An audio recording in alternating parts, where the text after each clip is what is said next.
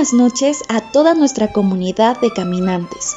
Bienvenidos y bienvenidas al podcast cultural Radio Caminante, transmitido semanalmente gracias al empeño y la dedicación de toda la hermandad que tiene en común este arte de caminar, pensar, andar y reflexionar. Sean bienvenidos a otra nueva ventana cultural del Cusco como siempre, queremos traerles para ustedes, comunidad de caminantes, una gama de segmentos que esperemos que sean de su agrado. Ahora les dejo con Dante, quien nos explicará quiénes son en esta oportunidad nuestros entrevistados. Hola Maisa, hola Rudy, un gusto estar con ustedes a través de las ondas de Radio Caminante. Y es un gusto también volver a compartir cultura, arte y mucho más con nuestra gran hermandad de caminantes. Para este episodio tenemos la colaboración de dos grandes personajes de la ciudad del Cusco. Conmemorando el Día de la Tierra, tenemos la participación del reconocido arqueoastrónomo Dante Salas Delgado, quien nos irá contando sus experiencias y su trabajo relacionado con la investigación en el campo de la astronomía, la arqueología y la andinidad representada en nuestras huacas. Y en nuestro segmento musical tenemos una entrevista llena de arte a la gran intérprete musical Gerarda Pacheco Céspedes, quien nos hablará sobre su labor en este tan bello mundo sanador y revolucionario como es el de la música, y muchas otras cosas más.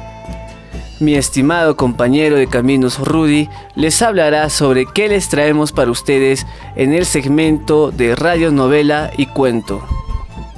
Muchas gracias Dante por el pase.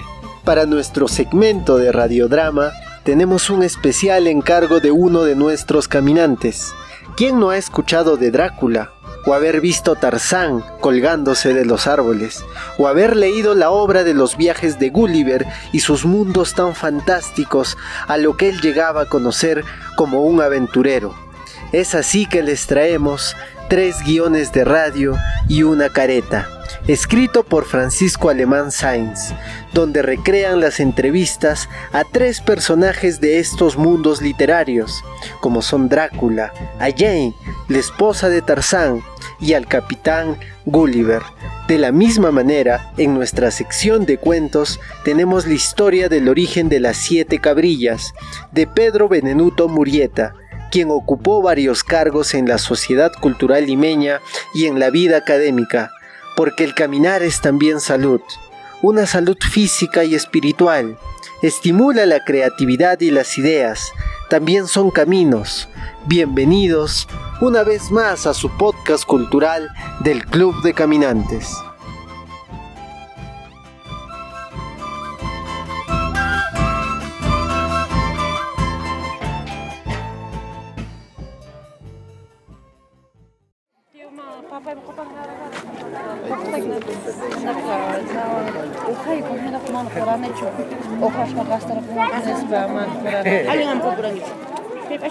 Francisco Alemán Sainz, escritor y radiofonista, nació en la ciudad española de Murcia. Ha cultivado un gran abanico de géneros literarios, pero fue en el cuento enfocado desde un realismo mágico donde cobró su mayor prestigio. Fue programador incansable de Radio Nacional de España en Murcia durante más de 25 años. La siguiente radionovela está inspirada en un artículo llamado Tres guiones de radio y una careta, donde nos presenta una distinta forma de ver a tres personajes literarios ya clásicos de la cultura popular. Drácula, el príncipe de las tinieblas, y Jane, la esposa de Tarzán, son entrevistados dándonos a conocer un poco más acerca de ellos. Y en la tercera parte tiene al capitán Lemoyne Gulliver en una amena conversación con su esposa. Les dejamos con la siguiente radionovela, solo aquí en Radio Caminante.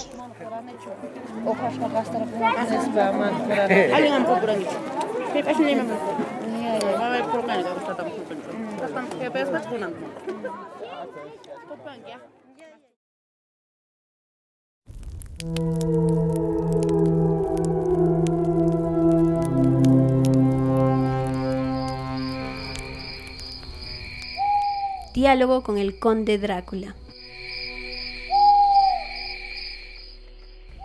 Por favor, señor conde. ¿Quién es usted?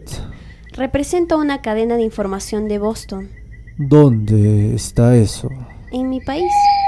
No me interesa. La publicidad me da asco. La gente de mi nación tiene un gran interés por usted. Dicen que es usted el adelantado de las transfusiones de sangre. ¿Cómo se le ocurrió? Bueno, no se me ocurrió a mí. Es una vieja tradición de los Carpatos. La familia Drácula amó siempre la sangre. La de los otros, claro. Somos los no muertos, amiga mía. Lo sé, no debe ser una situación cómoda. Es un verdadero lío. No puede usted figurarse. ¿Cómo se transforma usted en un murciélago? Eso es lo que más me irrita. Pero es una tradición. Lo importante en la vida son las tradiciones. Las modas pasan muy pronto. Hay algo que me preocupa en usted. ¿Cómo puede aguantar el ir siempre vestido de etiqueta?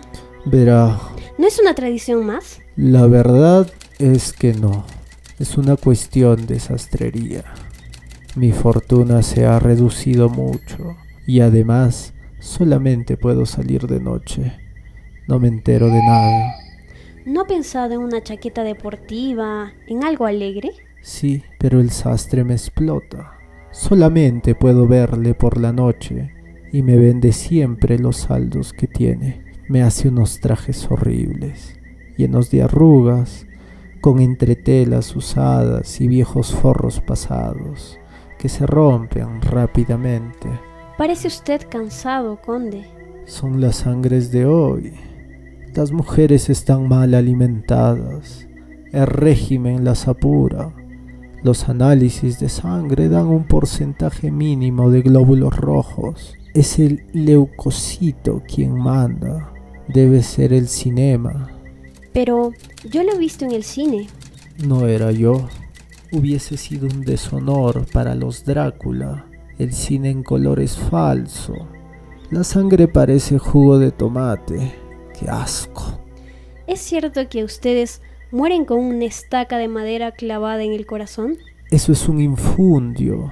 No pasa de ser una teoría de la Universidad de Winterreach. Es el sentido pánico del bosque. Es una tesis doctoral con premio extraordinario, pero nada más.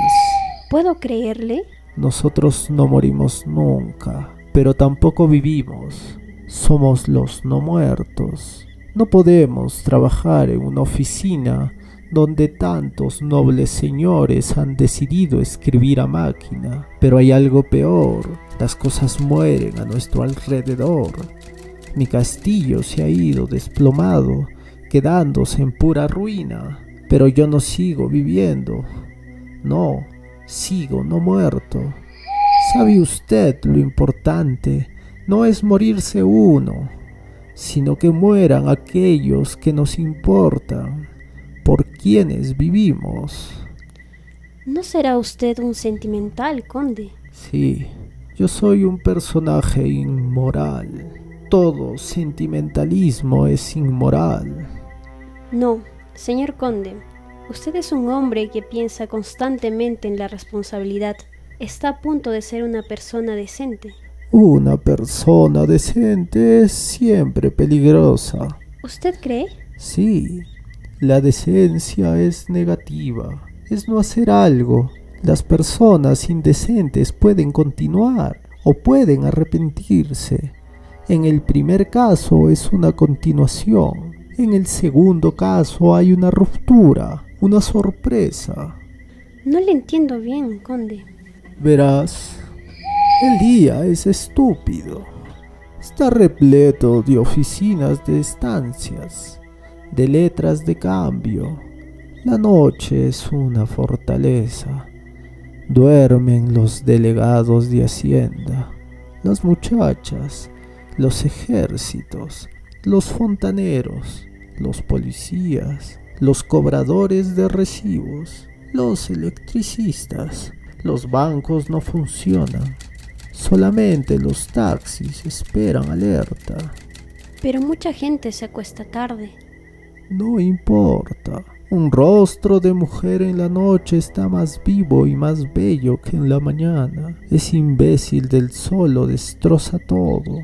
El amanecer es una estupidez. ¿Y si yo le dijera que me da usted lástima? Lo aceptaría. Es un sentimiento tan femenino. Pienso que es triste.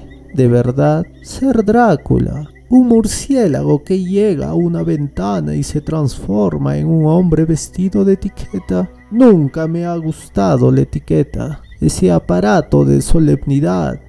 Soy alguien que no cuenta con la moda, algo tan vivo como la moda. ¿No querrá usted darme lástima? No, nada de eso.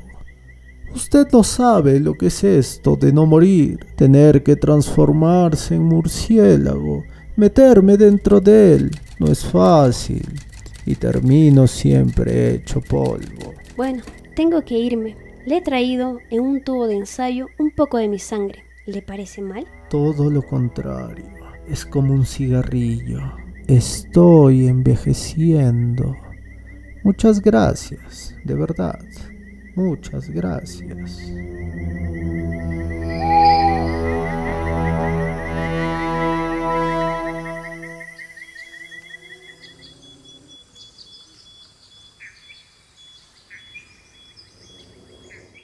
Diálogo con Jane.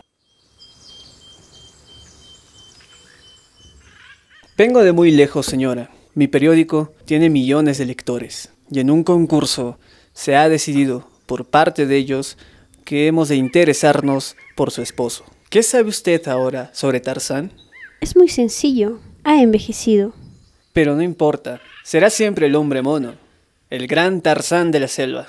¿Sabe usted, señor, que las musas se engordan? Es triste, pero no puede olvidarse que ocurre.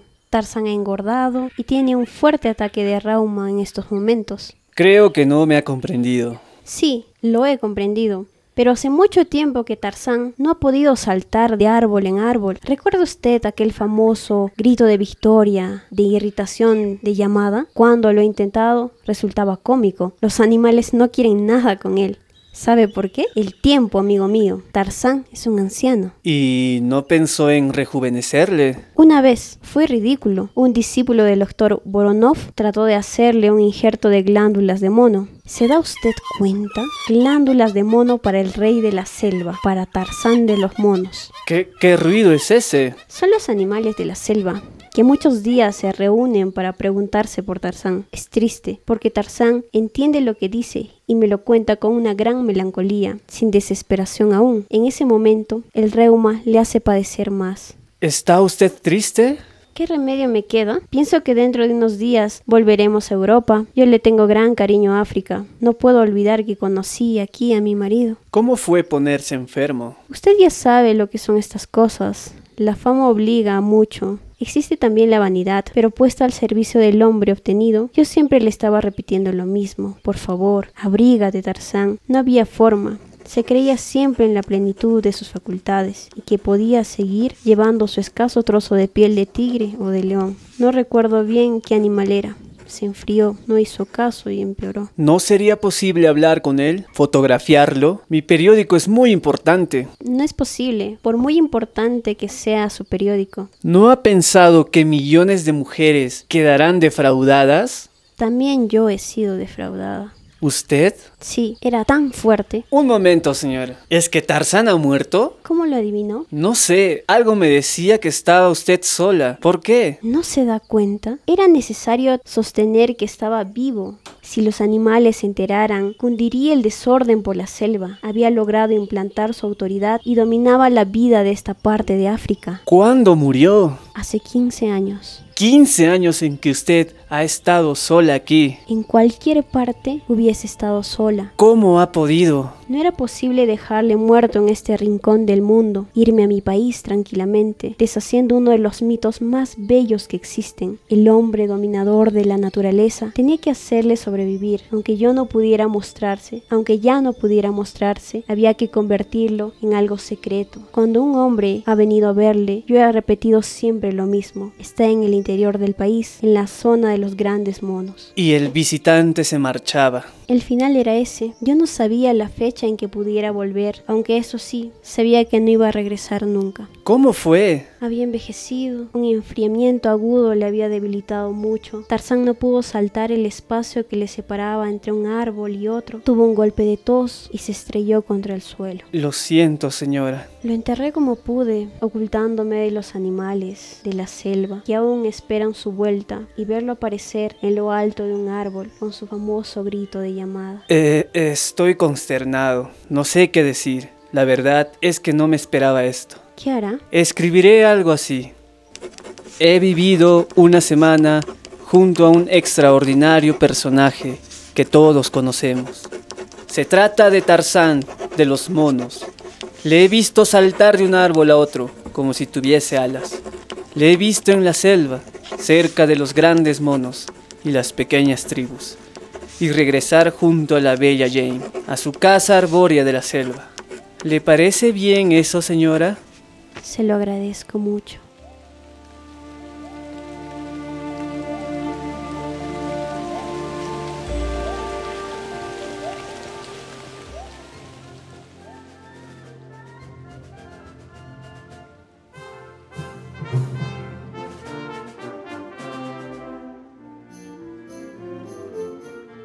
Diálogo con el capitán Gulliver.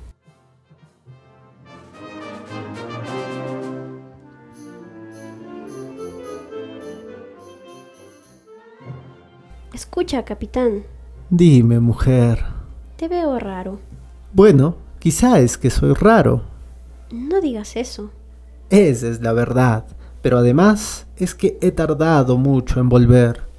Te he esperado tantos años. Sí, pero esperar es fácil. Lo grave es volver. Siempre has preferido que lo difícil sea lo tuyo. Es que he pasado una gran parte de mi vida dentro de lo insólito, de lo sorprendente, el país de los caballos, el país de los gigantes, el país de los enanos. Yo he pasado gran parte de mi vida en un país mucho más insólito, en el país de esperarte. No podrás darte cuenta nunca, Sara, de lo que supone ser un gigante en el país de los enanos y un enano en el país de los gigantes, y por si faltaba algo, el país de los caballos, servidos por hombres, los caballos cabalgando en quienes pudieran haber sido sus jinetes. Tendrás que perdonarme muchas cosas, muchas equivocaciones. No es grato vivir siempre al revés, ser siempre lo contrario. No te preocupes, no volverás a irte, si es que yo puedo impedirlo. Eso es lo peor, que no puedes, no puedes. ¿Y sabes por qué? Porque cuando se han recorrido todos esos países, tengo necesidad de ser un monstruo. No digas eso. Sí, lo digo. Lo digo porque es cierto. Y es precisamente ser un monstruo, sino ser visto como tal. No quieras decirme que eres un monstruo, capitán, mi capitán para las gentes de Lilliput, para las diminutas gentes de Lilliput, yo era un gigante. Para los gigantes de Brodignan, yo era un enano. Para el país de los caballos, dominadores del hombre cerril, yo era un ser monstruoso. Me gusta no llegar a ser un monstruo para ti. El amor no produce monstruos, amor mío. El odio es quien separa, quien llega hasta el embriago. He leído tanto en tus ausencias, hasta he leído los viajes de Gulliver. Es que tú no conoces a Gulliver. Puedo hacer mucho más que conocerlo. ¿Y es? Amarlo. Soy un hombre sin dimensión, Sara, entre lo enano, lo enorme y el relincho. ¿Te das cuenta, Sara, amor mío? Me doy cuenta, pero no es bastante porque además te quiero, Gulliver. He firmado un viaje. ¿Para dónde? Quizás a un país donde las gentes sean como yo, donde los hombres sean como yo y las mujeres sean como tú. Prefiero los monstruos. Es como un destino. Mi mundo de monstruos continuará y eso es precisamente lo que me intriga. ¿Qué monstruo hallaré? Cualquiera sabe. Me gustaría quedarme contigo. Ya sé, el deber te lo impide. Lo malo del deber es que casi siempre nos obliga a hacer lo que queremos. Sara, no llores. Sabes que no puedo verte llorar sin lágrimas, Sara. Me han dicho que tus viajes son mentira, que todo es falso, que durante meses y años estás hospedado en otra parte, lejos de mí, y que vuelves contando cosas que nunca sucedieron. No hagas caso. ¿Te irás? He firmado. Has pasado por el país de los gigantes, por el país de los enanos, por el país de los caballos. ¿Qué puedes esperar? No lo sé. Tienes una bella aventura, Gulliver. ¿Qué aventura? La de mi amor. Renuncia al viaje. También una mujer es un viaje. ¿Crees que debo quedarme? Eso es cosa tuya. Voy a quedarme, Sara. No sé hasta cuándo, pero me quedaré. ¿No te embarcarás más? No lo sé. Por lo menos te tendré conmigo algún tiempo. Me tendrás. ¿Quieres cenar? Claro que sí. Vamos a la cocina y hablaremos. Ah, la cocina. Ese misterio. ¿Vamos? Bueno.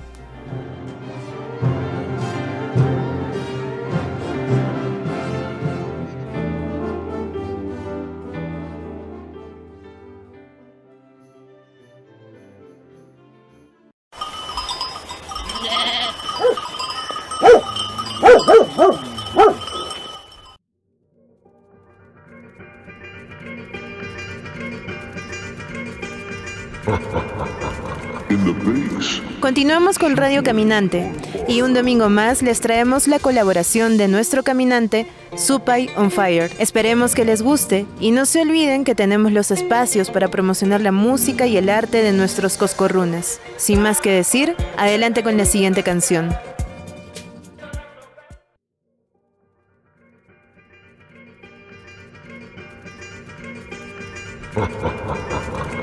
Space. Soup on fire.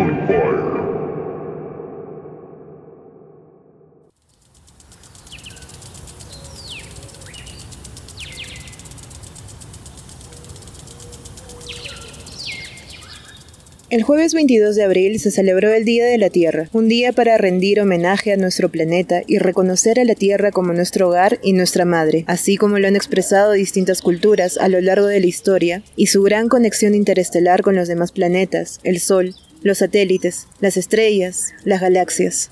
En el marco de este día tan importante les presentamos a nuestra hermandad de caminantes, a Dante Salas Delgado, investigador apasionado, fotógrafo, artista, escritor y caminante. Entre sus obras publicadas tenemos Astronomía Inca, Cusco, Cosmovisión y Arquitectura Mágica, Machu Picchu, Tour Arqueastronómico, Sabiduría Cósmica y Arquitectura Sagrada. Gracias Dante Salas por acompañarnos esta noche y bienvenido al podcast cultural Radio Caminante del Club de Caminantes Cusco.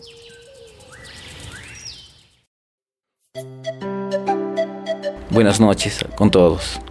Mi nombre es Dante Salas, realizo trabajos de arqueoastronomía inca y conversaremos al respecto. Estimado Dante, muy buenas noches. Coméntanos, ¿qué significa la arqueoastronomía para usted y cómo llegaste a interesarte por esta ciencia? La arqueoastronomía es una disciplina que investiga en los monumentos del pasado, ¿no? los detalles astronómicos que están plasmados en el diseño. Por ejemplo, en Sacsayhuamán, ¿qué pasa? Vamos a Sacsayhuamán y eh, le hacemos investigación a una puerta y determinamos a qué día está orientada. ¿no? Puede ser al solsticio, puede ser al cenit, puede ser al nadir y a otros eventos cósmicos. Todas las culturas del planeta tuvieron conocimientos astronómicos. Y ahora la arqueoastronomía investiga los trabajos que hicieron ellos y qué eh, señales cósmicas están plasmadas en sus trabajos. Entonces, eh, la arqueoastronomía inca, yo investigo la arqueoastronomía inca, conlleva que haga relación con los conocimientos que tenían los egipcios, el conocimiento que tenían los druidas, el conocimiento que tenían los mayas como culturas antiguas, entendidas con el conocimiento astronómico. Entonces, eh, de investigar todas esas culturas había que decir si esas culturas también son del tiempo de los incas. Los carales también tienen 3.000 años de antigüedad y los egipcios también son de esa época. Entonces me nació investigar en los sitios incas de Cusco. Y la investigación determinaba que todo el diseño inca orientaba a todos los eventos cósmicos. Entonces comencé a hacer la investigación con los pueblos antiguos, si tenían conocimientos astronómicos. Entonces, 3.000 años antes de Cristo, Caral ya tenía conocimientos astronómicos. De Caral a los incas, ¿cuánto tiempo ha pasado? 5.000 años. Y hace 4.000 años los incas ya tenían conocimientos bárbaros que están plasmados en sus arquitecturas. Entonces, ¿qué había los más antiguos? Después de Caral había los chavines. Los chavines también tenían conocimientos astronómicos bárbaros. Culturas antiguas, ¿ah? Kotoch, antiguo. Entonces, todas esas culturas antiguas tenían conocimientos astronómicos. Y los incas fueron los últimos herederos de esos conocimientos. Solamente han pasado de los incas mil años. Y hace 500 años hay ese enigma, ¿quién hizo Machu Picchu? ¿Quién hizo Sacsayhuamán? Y ellos enigmas, ellos hicieron, sí, y cómo movieron las piedras. Pero movieron las piedras esas inmensas para orientar a los astros. La arquitectura inca es cósmica. ¿No? Eso, eso determina la investigación. De muy niño me enseñaron a ver las estrellas y bueno, con el paso del tiempo fui avanzando, avanzando y yo no, yo no sabía a lo que iba a conllevar. Ahora yo hago libros sobre arqueoastronomía inca, tengo varios libros y en el trayecto vamos a conversar al respecto. Para llevar a cabo tus investigaciones debiste de viajar mucho a distintos lugares. Coméntanos qué sitios has investigado y cuáles fueron para ti las experiencias más sorprendentes que recuerdas con mucha pasión. Por ejemplo, en Chavín es algo fabuloso que eh, me incentivó a, querer resolver el, el conocimiento que tenían ellos. La plaza de Chavín tiene es cuadrangular y tiene medidas de 49, no, 49, 49, 49. 7 por 7, 49. Las gradas de los intermedios, ¿no? La plaza orienta los, con los puntos cardinales. Y en los espacios ¿no? de los puntos cardinales, las gradas tienen 7 peldaños, de 7 metros de largo también. El templo principal arriba de la plaza también tiene siete peldaños. Eh, al lado del, centro del templo, a los costados siete, pero todos siete. Entonces, miren, hace tres mil años tenían esos conocimientos. Es enigmático. Es bonita la arqueoastronomía, porque el sitio que va uno se encuentra en Nazca, las líneas de Nazca. Hay que investigar más las líneas de Nazca. Es un misterio, las orientaciones. Entonces, en algún momento, con el club, vamos a pedir permisos para hacer investigaciones en Nazca, ¿no? Y determinar a dónde están sus orientaciones. Un bonito aporte sería, ¿no? Tiahuanaco. O sea, yo he estado en todas casi las culturas.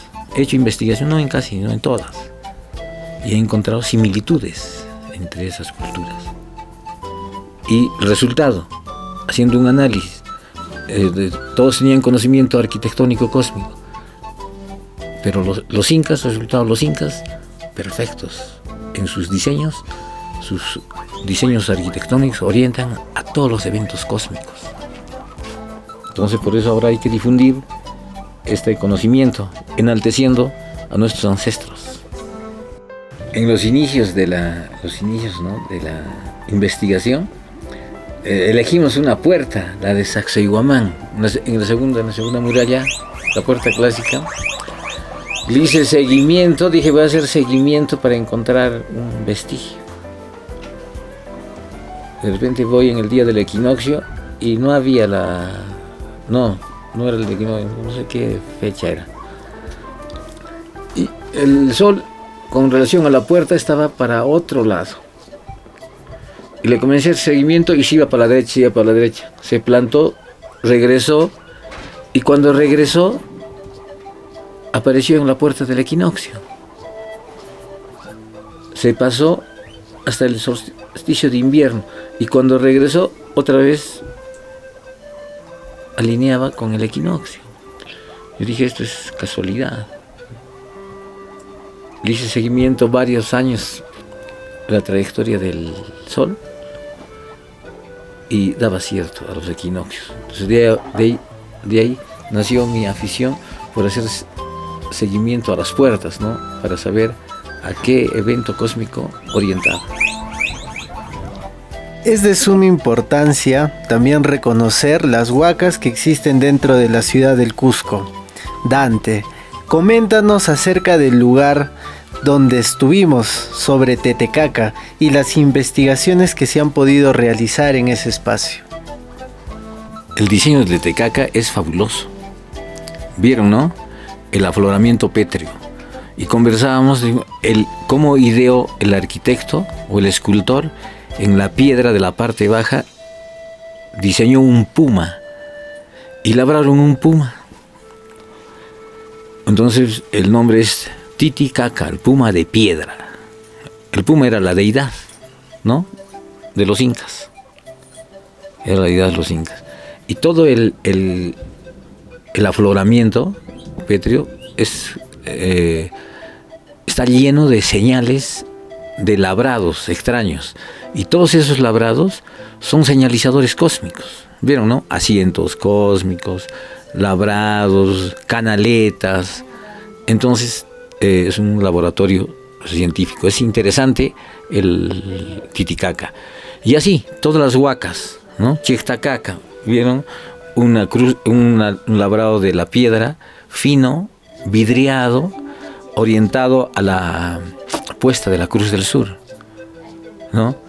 Enigmático, cortes de la piedra, y no sabemos qué energía se emanará, ¿no? Pero, y todas las huacas tienen su espíritu propio y su, energía eh, enigmática. O sea, esta parte del Cusco está llena de huacas y cada una tiene su propio espíritu, ¿no? Su forma y sus señales. Pero todas tienen orientación, las puertas del diseño tienen orientación precisa a los eventos cósmicos. Nada está al, al azar, todo fue preconcebido. Dentro del calendario de festividades anuales que existen en el Cusco, Dante, ¿nos podrías comentar cuál es la relación y conexión que existe de, estas festividades con la arqueoastronomía? Eh, poco está distribuido la arqueoastronomía, entonces eh, no hay no hay quien difunda mucho estos eventos cósmicos. Nosotros en los libros estamos promocionando ¿no? este conocimiento, pero habría que ahora, muy buena la inquietud, habría que eh, con el club de caminantes hacer un club de arqueoastronomía. Por ejemplo, festividad, ahora se aproxima la festividad de la Cruz del Sur, ¿no? Y eh, es interesante esa, festividad porque eh, es un homenaje a a ese ente eh, filosófico que tenían los incas, ¿no? ese ente espiritual, filosófico, no sé cómo podríamos determinar, pero eh, hacían homenajes y eh, en, al menos en la arquitectura está determinado que hay puertas que están orientadas, ¿no? de las puertas principales, están orientadas a la salida de la cruz, a su cenit y a la puesta, ¿no? Entonces, esos son homenajes a esos instantes que determinaban su calendario. Reverencia, ¿no? Agradecimiento a la vida por ese orden que les causaba bienestar. Oh, interesante, el conocimiento de las estrellas. Todas las culturas ¿no? tuvieron esta historia, este conocimiento, para subsistir. Pero los incas las alinearon todas sus puertas los incas a todos los eventos cósmicos. Dante, hace algunos años tuviste un proyecto sobre arqueoastronomía. Era un museo ubicado por Mariscal Gamarra. Coméntanos, ¿cuándo y cómo se originó este proyecto del Museo Astronómico y cuáles son las actividades que desarrolló? El proyecto nació gracias a mm, el incentivo del Instituto de Astrofísica de Islas Canarias, que apoyaba nuestra investigación. Y bueno, eh, eh, desde ahí nace la idea de querer formar el Club de Astronomía, porque mm, el museo, porque el museo eh, proponía entre sus actividades ¿no? un club de astronomía. El museo eh, mostraba todas las fotografías en tamaño gigante, las fotografías están en el libro. Entonces dábamos charlas para charlas y eh, motivando ¿no? al pueblo del Cusco para incentivar eh, este conocimiento. Dante, mi última pregunta. ¿Cómo ves el Cusco en el futuro? esa pandemia va a traer muchas consecuencias. Hay que tener paciencia con el turismo. El turismo es la fuente de la economía en nuestra región. Y ahora como no hay turista, todos los negocios, todos los hoteles, restaurantes, los que trabajan en tu sector turismo, vamos a tener unos problemas con la economía. Entonces ahora hay que buscar formas de espiritualizar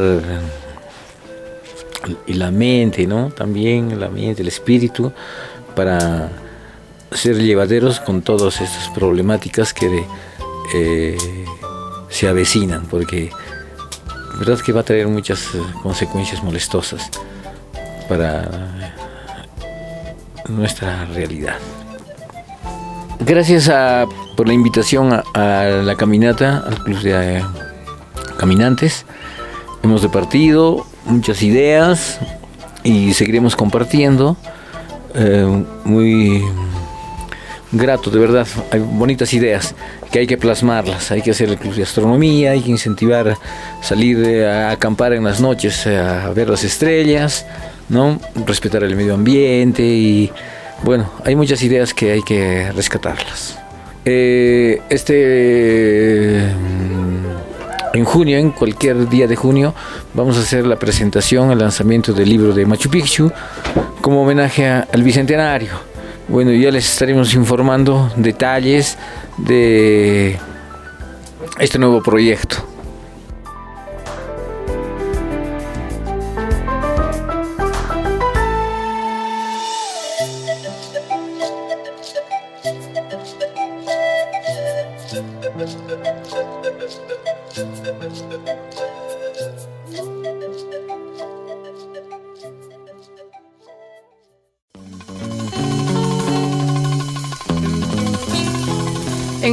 Caminantes compartimos alrededor de la chicha y un cálido fogón.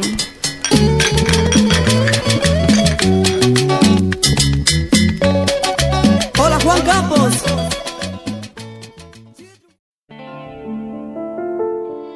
Buenas noches al Club de Caminantes Cusco. Mi nombre es Adalid Rondán Rodríguez y esta noche les voy a narrar el origen de las siete cabrillas, recogido por Pedro Benvenuto Murrieta del libro Mitos y Leyendas del Perú de César Toro Montalvo.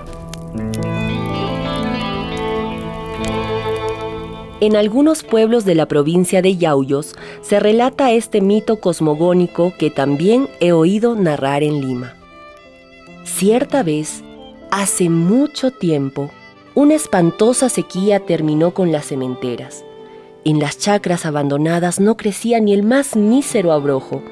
La tierra, llena de grietas, parecía maldita. Vivía por entonces una familia muy pobre con siete hijos, que casi nada tenía guardado en su colca. Por eso, al poco tiempo de que sobreviniera la consiguiente hambruna, todas sus provisiones las concluyeron no quedaba ya ni un grano de maíz, tampoco de quien mendigarlo, pues todas las gentes huyeron, y los niños lloraban de necesidad. Sus padres, doloridos de tal estado, decidieron atar con sus propias carnes el hambre de sus hijos, cortándose las piernas y los brazos, y entregaron a cada niño un trozo de ellas con que satisfacieron su gran necesidad. Se había realizado el último sacrificio, ya nada más podía hacerse. Impotentes por contemplar la horrible agonía que la desgracia deparaba a sus hijos, prefirieron dejarlos en la cueva que les servía de habitación, aprovechándose de sus sueños. Cuando comprobaron que los siete dormían profundamente, los vientrecitos saciados, los semblantes risueños, padre y madre, transidos de pena, partieron con el alba en busca de más feraces comarcas tarde despertaron los pequeñuelos, y tan pronto como percibieron la ausencia de sus padres, salieron de la cueva a buscarlos. A poco de caminar, afanosos, rastreando huellas, hallaron unas rojas de sangre fresca. Correspondían a los pies mutilados de los viejos amorosos. Entonces siguieron la ruta marcada por ellas, a toda prisa, y al cabo de largas y fatigantes caminatas, llegaron a las orillas de un río que recién descendía de las cumbres, turbio, arrollador y bullicioso. Allí, muy cerca ya de las aguas, yacían cuasi despedazados los cadáveres de sus padres. Los infelices no habían logrado saciar su sed ni siquiera con el agua terrosa de la yoclia. Cuando los niños se dieron cuenta de que habían comido las carnes de sus padres, buenos hasta el heroísmo, se deshicieron en lágrimas y lamentaciones. El mayorcito, sobreponiéndose al dolor del momento, pensó en el desamparo en que vivirían si cada uno de los hermanos tomara distintos caminos, y así les dijo, ya que no podemos estar como antes juntos a nuestros padres, como buenos hermanos, prometamos no separarnos nunca, ¿Quieren hacerlo? preguntó. Sí, sí, respondieron los seis. Pero, ¿cómo lo conseguiremos? les preguntó de nuevo. Y como por aquellos tiempos las gentes tenían el poder de tomar otras formas, los entristecidos chiquillos gritaron, ¡Nos volveremos un montoncito de piedras! No, porque vendrán algún cazador y al aventarnos con su guaraca contra los chiliptis, nos dispersará muy lejos, dijo el mayor. Entonces, volvámonos agua de un río, dijo el segundo. No, porque de él nos sacarán los hombres para bebernos o para regar sus chacras, dijo el mayor. Entonces, nos haremos polvo del sendero, dijo el tercero. Menos. Cada viajero llevándonos en sus yanques nos separará poco a poco y conoceremos solo regiones lejanas, dijo el mayor. Entonces seremos estrellas. Y sin decir más, los siete hermanos, iluminándose, ascendieron a los cielos. Y desde entonces, en el espacio, brilla durante las noches la constelación de las siete cabrillas.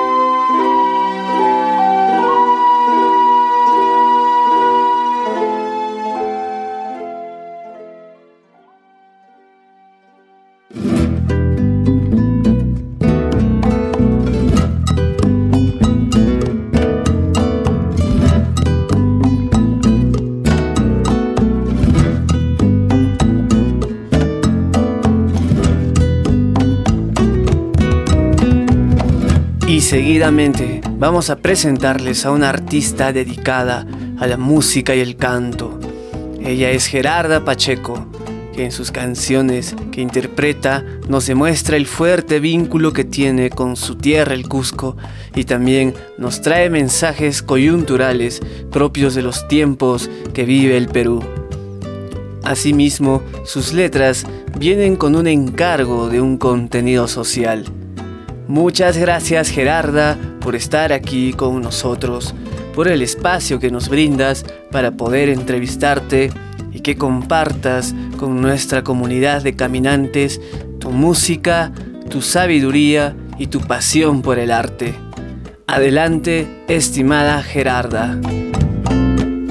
Buenas noches, eh, soy Gerarda Pacheco Céspedes eh, y quiero agradecer la invitación de este grupo de jóvenes del Club de Caminantes, como Dante, Diana, Rudy, Domi, Maisa, Ana, Luis, Noam, por su invitación y felicitarles por este trabajo arduo para expandir nuestra cultura y desearles lo mejor y la bendición de nuestras deidades.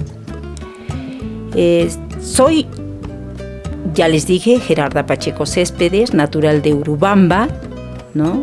Nacida todavía cuando mi, sector era anexo, el anexo de Pacacalle. Muy orgullosa de ser de allí y haber crecido pues eh, eh, bien nutrida de nuestra propia cultura, ¿no? Con una madre campesina que en aquel entonces estaba todavía dominado por los hacendados en mi, localidad, ¿no? Pero en esta convivencia aprendí a, diferenciar quiénes eran los hacendados y quiénes eran los que trabajaban las haciendas, ¿no? Y un poco también mm, esta vivencia marcó pues definitivamente eh, mi, mi vida, ¿no? Y con la influencia de mi madre aprendí a diferenciar qué era lo justo y qué era lo injusto. Y aprendí de ella también a tener interrelación con nuestra cultura, como es el, la vida que se lleva con la tierra, con la naturaleza, ¿no? Y de allí que el gusto de poder caminar sintiendo el calor o la frialdad o el masaje que te daba la madre tierra, caminar descalza. Podía yo mm, diferenciar también a qué, a quienes yo debía de tener gratitud, ya sea por la comida, ya sea por el nuevo día, ya sea por la buena cosecha la gratitud a la, a la Pachamama, a las deidades, ¿no? Bienvenida Gerarda Pacheco al podcast de Radio Caminante del Club de Caminantes Cusco. Para comenzar, ¿cómo describirías la música que sueles interpretar? En una palabra, dicho así, ¿no? Canto de esperanza. ¿Qué quiero decir con esto? Que nosotros, eh, sobre todo la clase que vivimos en el pueblo, ¿no? Siempre tenemos la esperanza de, tener a futuro un mundo diferente, ¿no? Donde queramos que la sociedad eh, eh, sea tratada con justicia, con igualdad, con equidad, ¿no? Y que, y que hay un futuro, sí se puede, se puede cambiar, se puede arriesgar por una vida mejor. Es eso lo que yo defino mi, forma de cantar, que mis cantos sean de esperanza. ¿no? Cuando, por ejemplo, ¿no? en el proceso o en el desarrollo de la música, ¿no? La, gente o la gente que nos va a querer dominar eh, va a coger nuestra, nuestro arte, nuestra cultura, en este caso el canto, para, para un poquito dominarnos. ¿Ya? Por ejemplo, no sé si ustedes como jóvenes se han dado cuenta de que ha habido un proceso en que se ha metido bastante el canto con requinto, donde llama al conformismo, ¿no? A la, decepción, esos cantos de, donde yo pueda tomar, beber, olvidarme, emborrachándome, ¿no? Y que voy a eh, eh, superar mis tristezas, mis penas en mí de esa forma. Cosa que esto las grandes eh, industrias, como por ejemplo la cerveza, ha aprovechado para vender su, mercancía y que, que, la gente viva en ese, en, ese, en ese adormecimiento y que no despierte para poder reclamar sus derechos. Entonces, estas canciones que yo hago de repente puedan aportar a, tener eh, eso, esa visión de que se tiene que cambiar de que tiene que haber un mundo diferente, de que se tiene que luchar por tus derechos, hablar, ¿no? Es eso lo que yo busco con estos temas. ¿Cómo nace en ti, Gerarda, la devoción hacia el canto y la música? Tuve un proceso, porque yo al principio nací eh, eh, actuando, ya haciendo teatro. Y en el colegio, en la escuela siempre hacíamos obras teatrales. Pero en medio de estas obras teatrales nació también un poquito eh, participar con cantos. Por ejemplo, cuando hicimos el drama Ollantay, ¿no? Salió eso de, cantar el, canto de las ñustas, ¿no? Y entonces empecé de que yo también podía cantar, ¿no? Y, y empezamos con este tipo de arte, ¿no? Y yo sé que no soy una de gran dote de voz, ¿no? O sea, una gran cantante, pero lo poquito que podía yo hacer o tararear, pues quería aprovecharla y direccionar a este tipo de canciones. Si bien es cierto que yo canto también músicas ancestrales, canto al amor, a nuestra tierra, a las costumbres, porque es parte de nuestro pueblo, es parte de nuestra vida. Intenté, ya les dije, ¿no? Que ha marcado en mí la forma de vida que llevé. La, la, la, desigualdad que he palpado personalmente, la injusticia que, que se ha vivido en mi familia, eh, en mi comunidad, todo esto ha marcado mucho. Y cuando yo escuché canciones con, con, con, con contenido social, yo diría así, pues fue donde yo direccioné. Dije, no, lo poco que yo tengo voy a direccionar allí. Voy a dar, eh, eh, eh, voy a hacer que la gente sienta, ¿no? De que podemos a través del canto, este, ver conciencias, despertar conciencias. Es así, a esa dirección va. Gerarda, en tu proceso musical, coméntanos, qué corrientes musicales te gusta escuchar y qué canción nos recomendarías a nosotros, los caminantes. Ah, en este proceso desde niña, yo empecé escuchando primero los, oh, los guainos, los jarauis, ¿no? Los oh, cantos que le llaman ahora foxincaicos, ¿no? Que son temas antiguos y que han marcado mucho más los guainos, porque en la voz de mi madre al, frente del fogón escuchaba sus guainos, ¿no? Como de lamentos, de por qué el pobre tenía que vivir esta, esta vida, ¿no? O tal vez un palacio de justicia, que no hay justicia para pobres, sino solo para los ricos. Y yo podría decir que mi madre ha sido mi maestra también en saber diferenciar todo esto. Con su actitud, con su forma de, hablar, con su, con su, con su, ella misma, con su vivencia, ay, ¿no? Por ejemplo, yo a usted como mayor, ¿no? Como ya que he recorrido el camino, les sugeriría que escuchen los huaynos. Huaynos cusqueños, huaynos ayacuchanos, huaynos puneños, huaynos de toda la parte andina de nuestro Perú, porque el Perú es rico en, este tipo de música el norte, Cajamarca, Ancash, ¿no? En el centro está Junín, Huancayo. O sea, es tan, tan poderoso su, música que sí a través del huayno podemos llegar a todo, a todas las clases sociales, diría yo. ¿Qué es lo que sientes cuando te subes a los escenarios? Esas sensaciones que a veces son indescriptibles. Coméntanos acerca de tus experiencias.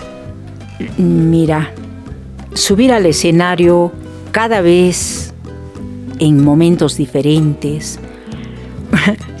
a principio yo siento todavía ese miedecito, ¿no? Ese miedo de, de, subirte al escenario y cómo vas a hacer para llegar al público que te está expectando y te está escuchando. No es fácil. Y, y envolverte con ellos, porque mi objetivo para mí es envolverme mezclarme, eh, como mimetizarme entre ellos, ¿no? A través del canto. ¿Qué quiero decir con esto?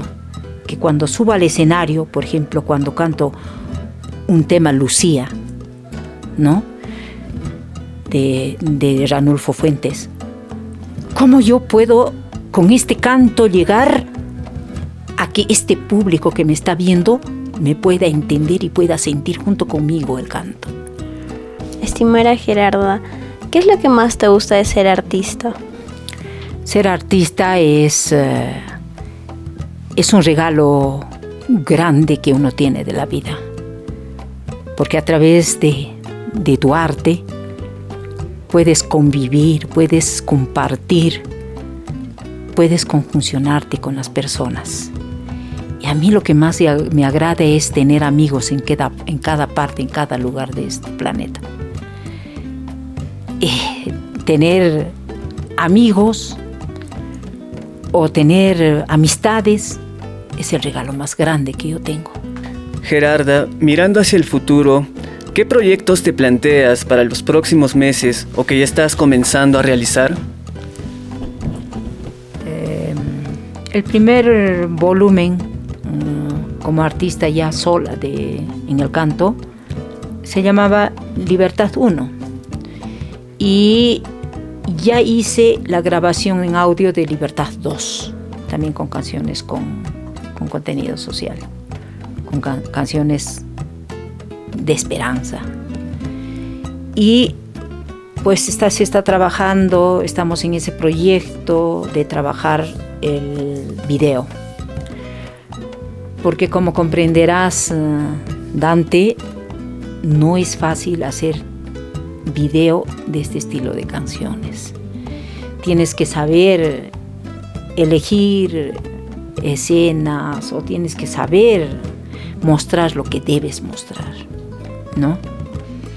Y mm, estamos en ese proyecto, que hay que seguir, hay que seguir adelante, que no tienes, eh, que no tienes eh, fama mm, artística así, eh, que te suenen todas las radios, muy bien, pero llegará pues a 10, ¿no? Pero esos 10 de repente tendrán la forma de, de pensar distinta. Entonces, ese es el proyecto. Muchas gracias por la entrevista a la gran artista Gerarda Pacheco. Y bueno, coméntanos Gerarda en las redes sociales dónde te podemos encontrar y por favor danos un mensaje a la hermandad del Club de Caminantes Cusco y a todos y todas las que ejercen esta gran devoción por las caminatas, ya sean caminatas ambientales, culturales o de distintas formas que hay para caminar. Añade hermana Gerarda que tengas muchos éxitos y tienes este espacio del Club de Caminantes Cusco, la radio caminante, para ti. Gracias a, ustedes, más bien mis jóvenes, que están en, en este trabajo arduo. Y siempre voy a pedir a las deidades por ustedes porque iluminen vuestro camino y hagan lo correcto.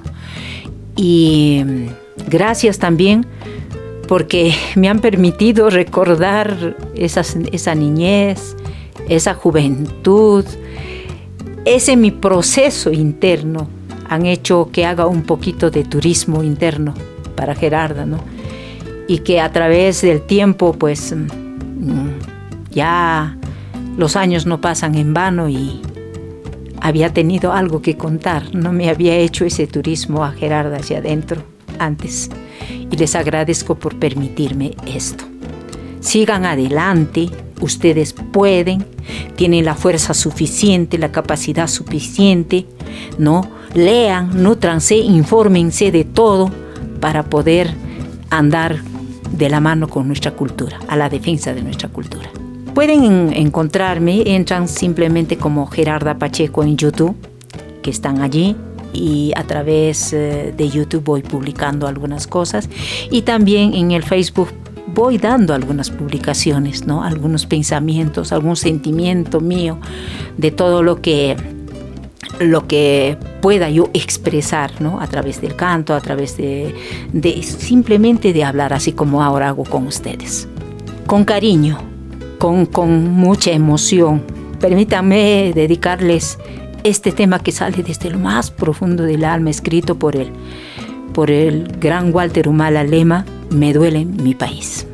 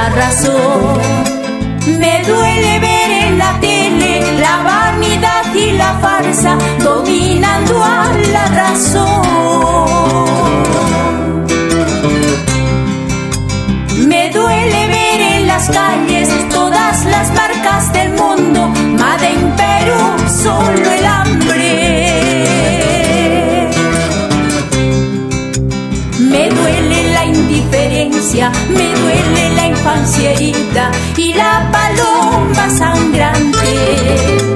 Me duele el servilismo, me duele el silencio a tiempo y la paloma sangrante.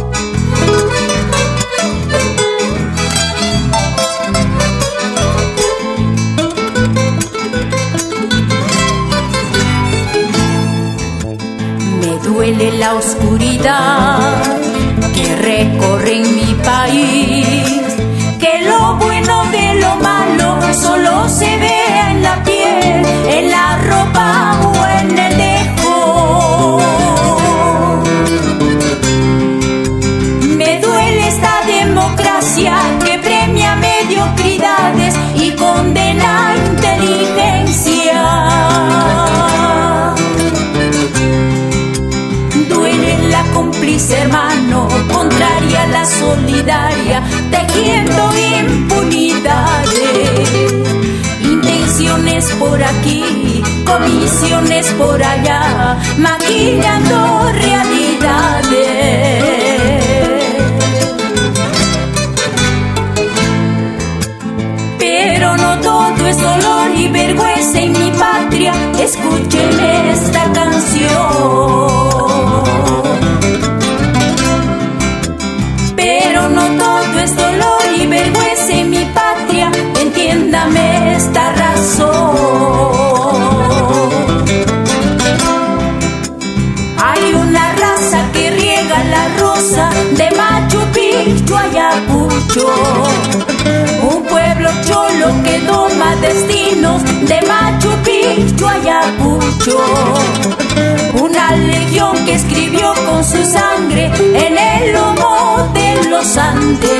Let's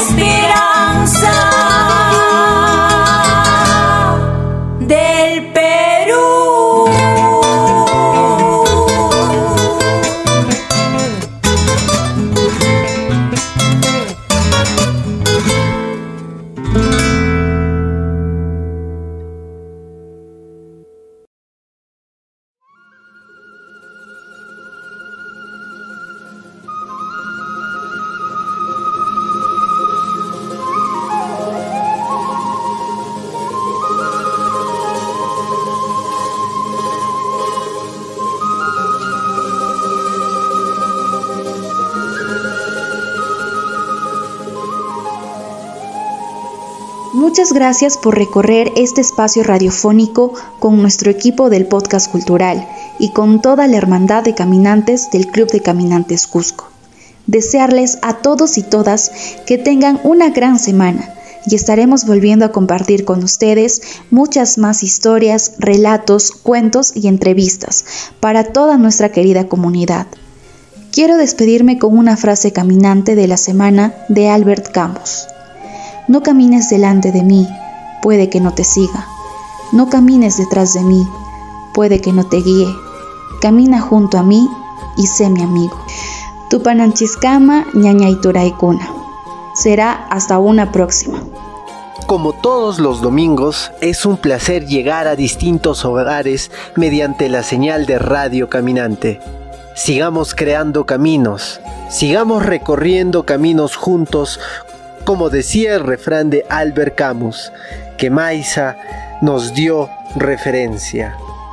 Porque es mejor estar unidos que separados, y en nuestras caminatas aprendimos eso. la labor del trabajo comunitario, que se ve también reflejado en el AINI que se realiza en las comunidades, al cual todos de una u otra forma tenemos referencia. También quiero dejarles con el siguiente refrán caminante del gran filósofo y médico Hipócrates. Caminar es la mejor medicina del hombre. Esperemos que estos hermosos refranes sirvan para comenzar la semana con todas las energías y que esta luna llena que está muy cerca podamos renovar nuestras convicciones y llenarnos de esa hermosa energía para seguir caminando con mucha fuerza por el Capacñán físico y el Capacñán espiritual. También queremos contarles que ya estamos preparando nuevas caminatas, siempre con toda la mejor intención de crear yachayhuasis en las huacas, en los apus, crear salud y sobre todo crear caminos por el bien de nuestro Cusco.